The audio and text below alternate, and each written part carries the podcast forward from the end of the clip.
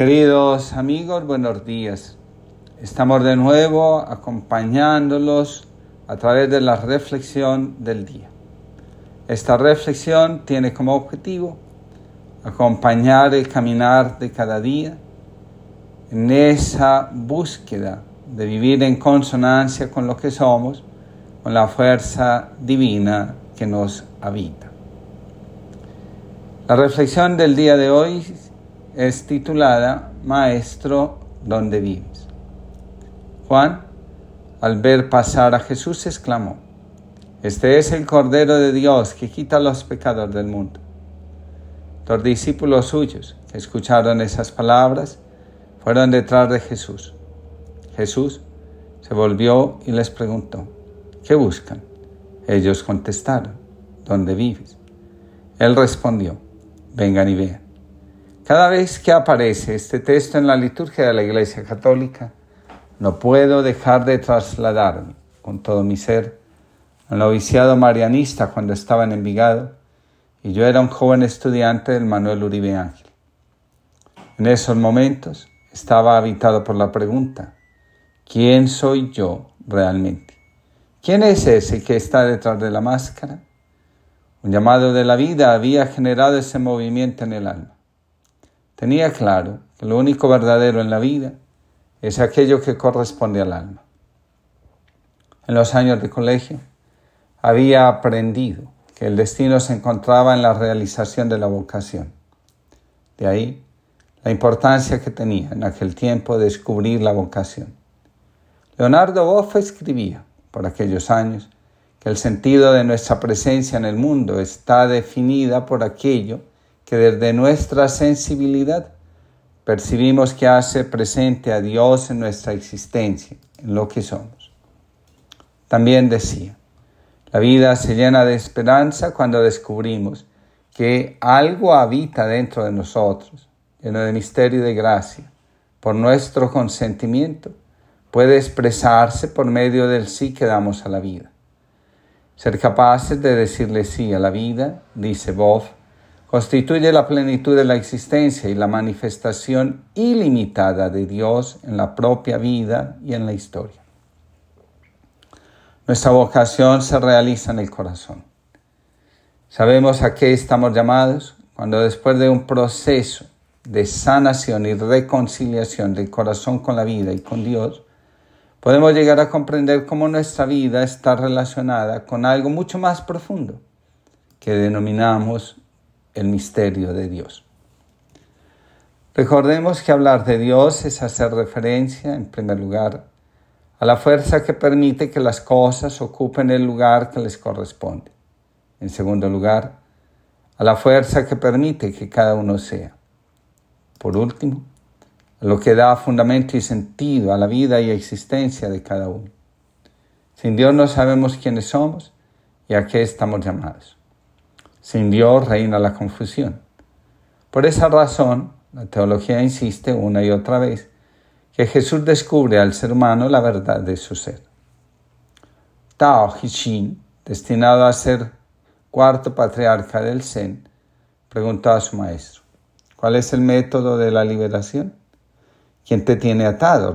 replicó el maestro. Nadie me tiene atado. Entonces, ¿por qué buscan liberarte? En la relación con Jesús aprendemos a vivir nuestra condición de hijos de Dios.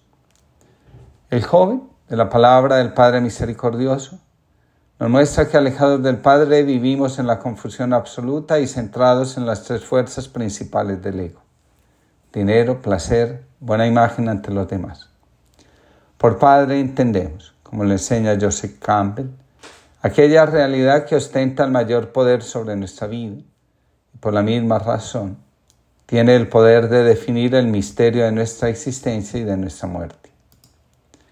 El joven de la parábola, también su hermano, se resistían a la misericordia.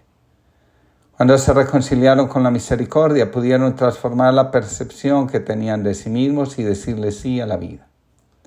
Cada uno, según la vocación a la que ha sido llamado, tendrá que reconciliarse con su propia fuerza, con su propio Padre. La vocación es, antes que la realización de un ideal, el florecimiento de la imagen interna que el alma tiene de sí misma y de su destino. De ahí la importancia que tiene la teoría de la bellota o las palabras mismas de Jesús. Si el grano de trigo no muere, no puede dar fruto abundantemente. Más que obras, en nosotros se espera que seamos, que realicemos lo que somos verdaderamente, no lo que el ego nos sugiere. De nuevo hay que decir, la vocación es un diálogo íntimo entre Dios y el ser humano. Ese diálogo ocurre en el corazón. Dios le habla al ser humano al corazón y solo de un corazón libre, reconciliado y dispuesto pueden hacer las respuestas auténticas y generosas. No estamos en este mundo por casualidad, mucho menos varados y buscando qué nos ponemos a hacer. Las vidas que se desperdician son aquellas donde no se logra la conexión interior. Hay que tener presente que no todas las semillas plantadas germinan o dan buen fruto. Se lo aprendí a mi papá cuando se dedicaba a las labores del campo. Por vocación, según Leonardo Boff, podemos entender un destino, un presente y un futuro. La vocación, descubrirse a sí mismo, es una tarea que se realiza cada día. En la Biblia encontramos que para poder responder a la vocación, el corazón debe liberarse de sus ataduras y de sus miedos. Tomemos como ejemplo a Moisés. Estaba en el desierto, no solo cuidando los rebaños de su suegro, sino también alimentando el recuerdo del fracaso de su vida anterior en la corte. Cuando recibe el llamado, saca como excusa que no sabe hablar. En realidad, no quiere volverse a presentar delante de aquellos ante los que había salido huyendo la primera vez, los que se sentían defraudados de todo lo que habían hecho por él y cómo les había pagado mal. Al final se impone la vocación. Lo mismo sucede con Jeremías, con Oseas y con Jonás, por mencionar algunos. La vocación, en términos de la espiritualidad cristiana, es la zarza deseo, voz interior, que siempre está presente en nuestro corazón y ninguna fuerza logra callarla definitivamente.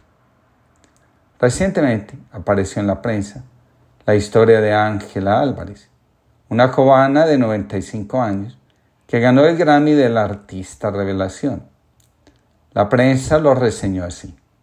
Ángela Álvarez una anciana cubana de 95 años que nunca había recibido clases de canto, se llevó el Grammy a la mejor artista revelación tras vencer a cantautores jovencísimos. Es curioso comprobar que cuando decretamos la muerte de Dios también hacemos desaparecer del espectro de la conciencia la vida vocacional. Ahora, importa más lo que nos hace felices, lo que nos brinda bienestar, dinero y fama, que lo que nos ayuda a ser nosotros mismos.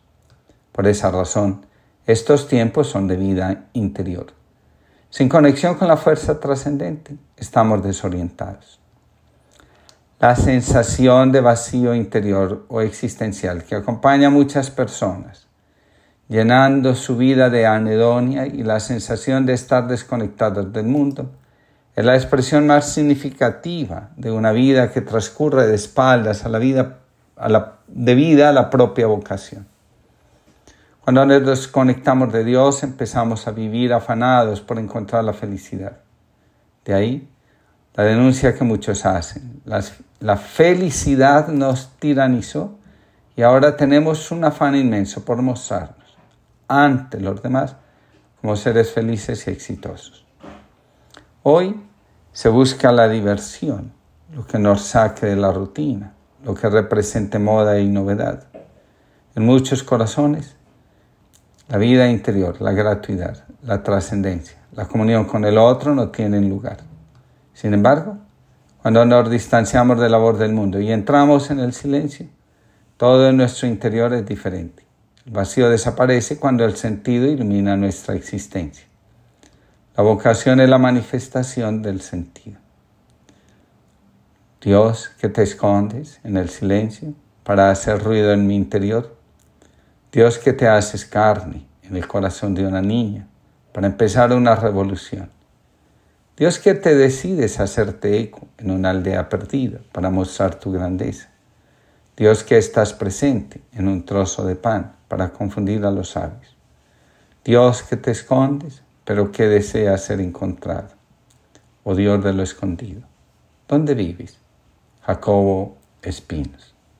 Que tengamos una linda jornada, que este año 2023 esté acompañado del deseo de ser nosotros mismos y de tener la fuerza necesaria para ir avanzando en la realización de nuestro destino.